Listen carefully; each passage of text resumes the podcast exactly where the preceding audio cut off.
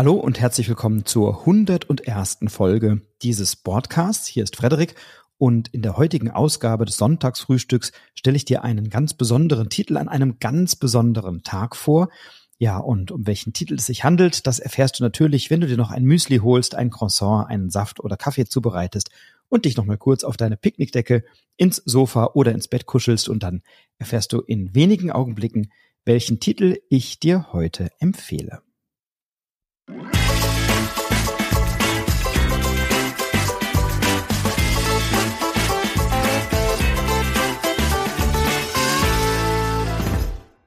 Ja, heute ist ja nicht irgendein Tag in der Brettspielszene. Nein, heute ist Sonntag, der 16. Juli. Und was findet da statt?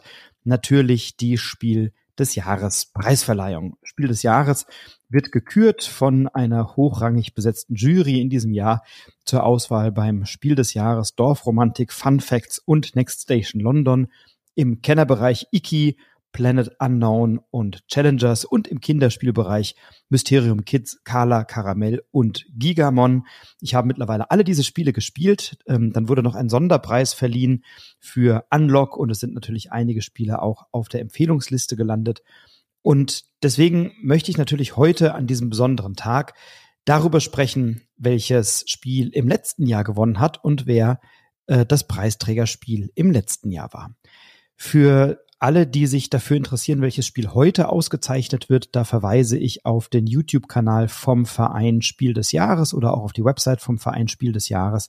Da ähm, gibt es einen Link oder einen, ähm, einen YouTube-Stream, Livestream von der Preisverleihung. Ich glaube, die ist um 18 Uhr oder 18.30 Uhr oder so heute Abend. Also schaut euch gerne mal bei YouTube an, welches Spiel denn dann gewinnt. Und natürlich bietet es sich doch da an, jetzt die Staffelübergabe offiziell zu vollziehen. In den letzten beiden Wochen habe ich dir die beiden Nominierten des letzten Jahrgangs aus dem Spiel, Spiel des Jahresbereich vorgeschlagen oder vorgestellt, nämlich Top Ten und Scout, zwei ganz großartige Spiele.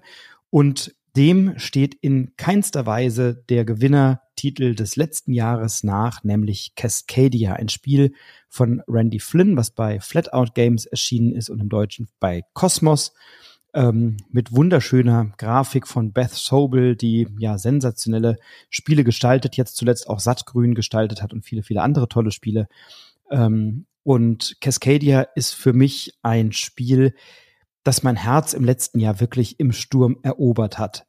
Ich habe erst gedacht, ach Mensch, ja, so Plättchenlegespiele, wo man Landschaften aneinander puzzelt, die kennt man jetzt nun wirklich zur Genüge. Und mit Carcassonne habe ich gedacht, wäre ich dann irgendwann mal durch gewesen. Und dann kam Cascadia und ich habe es erst mal so ein bisschen links liegen lassen. Ich habe schon gehört, dass das gut sein soll, aber habe mich da im ersten Schritt nicht ganz intensiv drum gekümmert. Dann hatte ich mal die Gelegenheit, es mir auszuleihen aus meinem Spieletreff Wiesbaden spielt, der ganz großartig organisiert wird, immer vom Tillmann und hat mir die Melanie einmal Cascadia ausgeliehen. Und das war ein Titel, der mich wirklich überrascht hat, weil er eine ganz wunderbare, schlichte Eleganz hat und weil wir in einer ganz friedlichen und schönen Art und Weise Landschaften zusammenpuzzeln und Tiere dort ansiedeln. Und das Spielprinzip ist sehr einfach erklärt. Es liegen vier Plättchen aus, die jeweils Landschaftsteile zeigen, auf der entweder eine oder zwei Landschaften abgedruckt sind.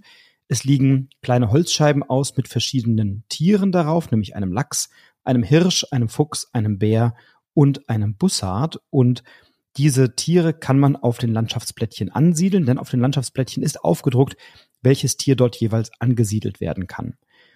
Dann liegen Aufträge aus, die wir am Ende des Spiels erfüllen können und die uns Punkte bringen, wenn wir ja, nicht die Aufträge erfüllt haben oder die Legebedingungen erfüllt haben. Das sind nicht wirklich Aufträge, sondern eher Legebedingungen. Also da bekommen wir beispielsweise Punkte, wenn wir Bären paarweise zusammenlegen. Und für jeden paarweise zusammengelegten Bär erhalten wir dann Punkte. Oder Hirsche, ähm, die bepunktet werden, je nachdem, wie lang eine gerade Reihe von Hirschen ist. Eins, zwei, drei oder vier Plättchen lang.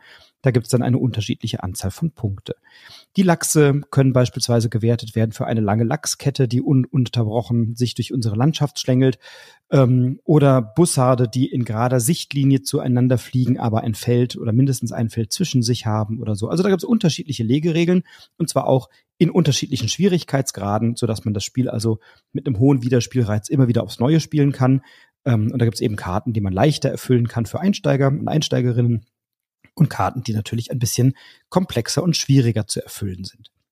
Am Ende des Spiels gibt es außerdem Wertungen für die Landschaften, also zum einen für die größte Landschaft in einem Gebiet, bekommt die Person, die die größte Landschaft eines jeden Gebiets hat, bekommt Punkte, man bekommt Punkte für ähm, ja, die, die, jeweils die größte Landschaft im eigenen Gebiet. Also wenn ich ein Feuchtgebiet habe, was aus vier Plättchen besteht, bekomme ich eben vier Punkte, wenn es das größte ist.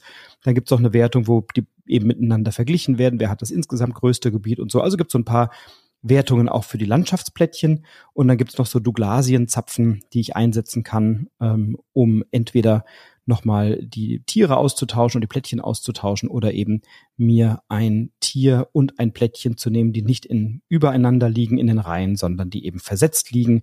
Dann habe ich da die freie Auswahl. Ansonsten muss ich immer ein Plättchen und ein Tier aus einer Auslage nehmen, die untereinander liegen und muss die dann eben in meine Landschaft puzzeln. Ich habe am Anfang drei freie Startfelder. Das heißt, immer wenn ich ein Plättchen lege, habe ich eigentlich drei Felder oder vier Felder dann zur Auswahl, auf die ich mein Tier legen kann, so dass ich da eine gewisse Flexibilität habe. Aber ich muss eben beachten, welches Plättchen nehme ich mir aus der Auslage und wo puzzle ich das rein, damit es einerseits die Landschaftswertung begünstigt, auf der anderen Seite Platz liefert für die Tiere, die ich dort ansiedeln will, die mir dann Punkte bringen. Und so kann ich eben meine Landschaft und meine Tiere zusammenpuzzeln. Es ist sehr schnell erklärt, also das waren im Prinzip schon die ganzen Regeln. Es gibt einen sehr, sehr schönen Solo-Modus und Kampagnenmodus, ähm, auch für das Solospiel. Und dadurch, dass ich eben unterschiedliche Auftragskarten oder Spielendekarten habe mit unterschiedlichen Sieg- oder Punktebedingungen für die einzelnen Tiere, bleibt es dadurch abwechslungsreich. Man kann das erstmal mit der Einsteigerversion spielen, mit den Karten, auf die das A aufgedruckt ist, dann kann man B, C, D und so weiter sich äh, als Paare nehmen oder man kann sich einfach Karten rausziehen und auslosen. Auch das ist ein schöner Kniff. Und für Cascadia wird in diesem Jahr, und da freue ich mich schon sehr drauf, die Erweiterung Landmarks erscheinen, auch bei Cosmos. Ich gehe davon aus, dass das zur Messe in Essen erhältlich sein wird und verfügbar sein wird. Ah, sieht auch wieder wunderschön aus. Ähm, darüber weiß ich noch zu wenig, um äh, zu sagen, was passiert. Aber es gibt natürlich mehr von diesen Punktekarten für das Ende und natürlich auch mehr Plättchen für die unterschiedlichen Habitate und auch weitere äh, Elemente, aber ich weiß nicht genau, welche noch mit dabei sind. Was mir bei Cascadia gut gefällt, ist diese ja, diese entspannte Friedlichkeit, dieses leicht zugängliche, wir puzzeln uns da eine Landschaft zurecht, wir können uns dabei nett unterhalten. Das ist also nichts, was dich jetzt total an die Kapazitätsgrenze bringt beim drüber nachdenken. Und trotzdem hat es einen schönen Anspruch, weil du natürlich große Gebiete und Habitate bauen willst und deine Tiere da schön zusammenpuzzeln willst. Und es sieht am Ende einfach wunderschön aus, wenn diese Plättchen da liegen und die Holztäfelchen da drauf ge, ähm, draufgelegt sind. Das sieht einfach echt klasse aus. Und Cascadia ist ein Spiel, was ich schon in so vielen Konstellationen auf dem Tisch hatte äh, und in so vielen Partien mit unterschiedlichen Menschen gespielt habe, die alle hinterher echt begeistert waren. Das ist ein Spiel, was im Familienbereich wirklich eine tolle Zugänglichkeit hat, was für all jene gut geeignet ist, die ähm, möglicherweise noch nicht so viel gespielt haben, aber eben auch einen schönen Anspruch bieten kann, wenn man fortgeschrittene Wertungskarten nimmt, ähm, eben für Spiele, die schon ein bisschen oder Spieler und Spielerinnen, die schon ein bisschen mehr Erfahrung haben. Also wenn du Natur magst, wenn du Tiere magst, Biotope magst, wenn du Plättchenlegespiele magst, wenn du da eine schöne Kombination zusammenlegen möchtest, dann ist Cascadia ein ganz toller Titel. Ähm, Cascadia ist eine Region, die im Nordwesten äh, ja zwischen den USA und Kanada liegt ähm, und äh, insofern haben wir hier eine schöne Puzzle, Knobel, Denkaufgabe, ähm, wo wir die Tiere denn nun auf diesem Plättchen einziehen lassen und wie das gut zusammenpassen und wie die Landschaftskarten mit den Tiersymbolen eben äh, zusammengehören. Heute wird der Staffelstab übergeben. Cascadia als Spiel des Jahres 2022 wird den Staffelstab weitergeben. Ich drücke ja Dorfromantik sehr die Daumen, wenngleich ich auch ein großer Fan von Next Station London bin und äh, bin sehr gespannt, was es heute Abend wird.